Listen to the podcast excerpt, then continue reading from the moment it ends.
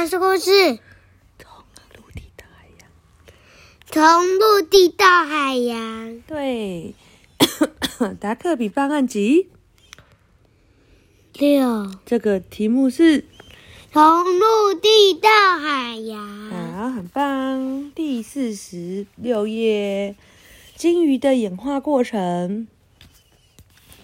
科学家至今仍不确定鲸鱼祖先从陆地进入海洋的原因，但是古代的海洋环境对鲸鱼的生存一定很有利哦，所以它们很快就从陆地生物演化成海洋生物，前后所花的时间不到一千万年。他说：一，最早的鲸类住在陆地，偶尔才会进水里吃鱼哦，它原本在路上，偶尔才游进去吃鱼，水里有浮力。游起泳来比在陆地走得轻松。鲸鱼开始变成半水半陆的生物，它的前脚演化成鳍肢，游泳能力增强，后脚却慢慢退化。那这时候它有鼻孔哦，就叫游走鲸。然后呢，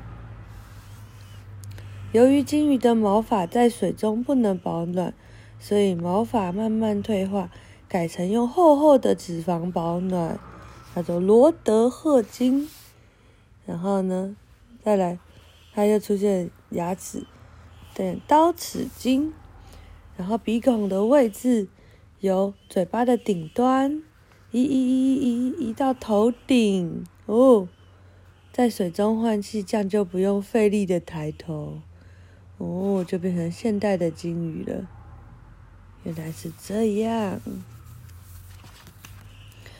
看在你们是亲戚的份上，拜托拜托，可怜的小宝宝没奶喝，可能会活活饿死的。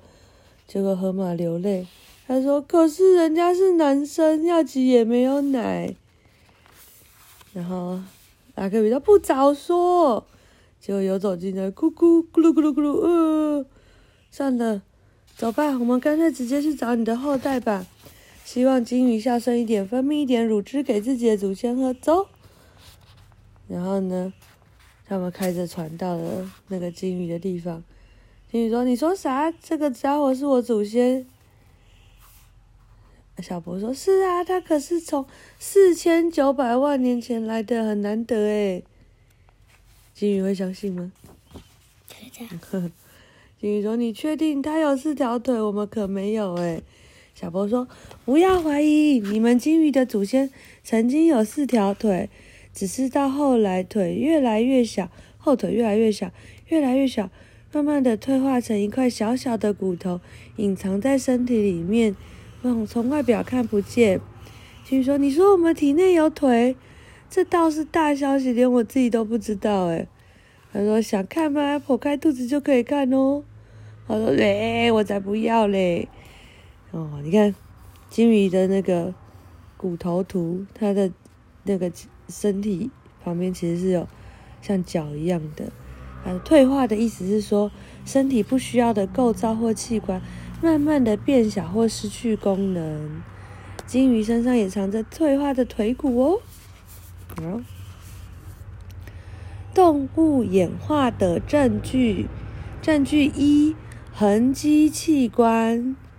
动物构造退化没有成没有功能后，就称为横肌器官。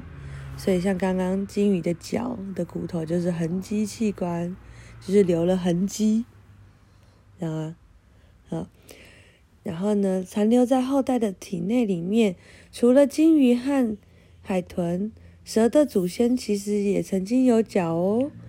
我们现在仍然能在少数的蛇类上发现脚的痕迹哦。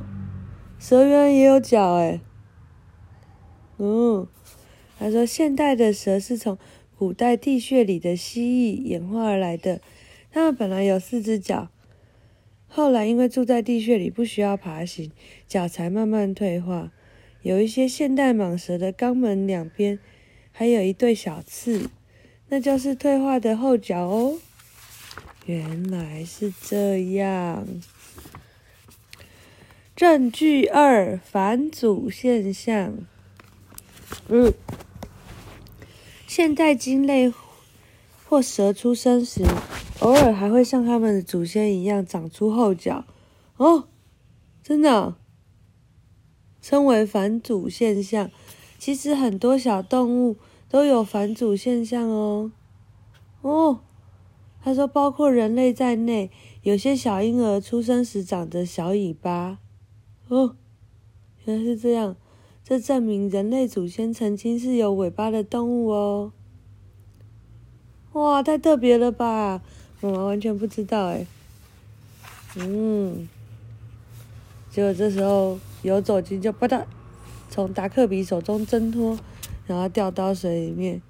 哇，他就在水里面游来游去，然后抓了好多鱼来吃。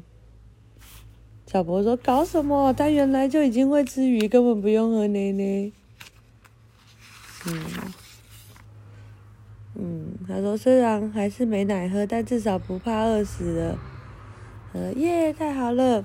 就这时候，跑跑跑跑跑，他跑到金鱼的身上。金鱼说：“真没想到，我们的祖先竟然有脚，演化真神奇！我也想研究古生物了。”就这时候。游走金跑，跑到了金鱼的头上，有什么？喷水的。那是什么？它的鼻孔。然后还在那边挖挖挖挖挖。达克比说：“那是金鱼的鼻孔，不能乱挖。”他说：“嗯。”结果这时候金鱼就啊啊啊啊啊！啾！喷出水。然后结果这时候有一个绿绿的东西喷到。达克比身上，他说：“这什么？黏黏的，喷到我的脸。”小博说：“不要摸，那是金鱼的鼻屎。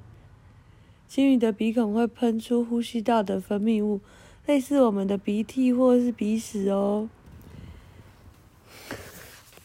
啊，我的办案心得笔记。哎呦，报案人海水浴场的救生员，报案原因捡到一只不明动物的宝宝。调查结果，不明动物宝宝原来是什么鲸？游走鲸。对，游走鲸的体型和捕食的动作都很像鳄鱼，但是属于哺乳类，是鲸鱼的后代哦。游走鲸会游泳，也会走路。虽然喜欢在海里游泳，但是喝的水还是淡水，也必须上岸睡觉。在现代的陆地生物中，河马和鲸鱼的亲缘关系最近，鲸鱼体内还有退化的后脚，是祖先留下来的什么器官？痕迹器官。对，鲸鱼从后陆地生物演化成海洋生物，花了不到一千万年，是是动物历史上变化最快、最激烈的案例之一。调查心得。天落红雨马生角，金鱼长腿大惊奇，以退为进。哦，好有智慧哦。晚安。是什么？无尾熊来敲门。晚安。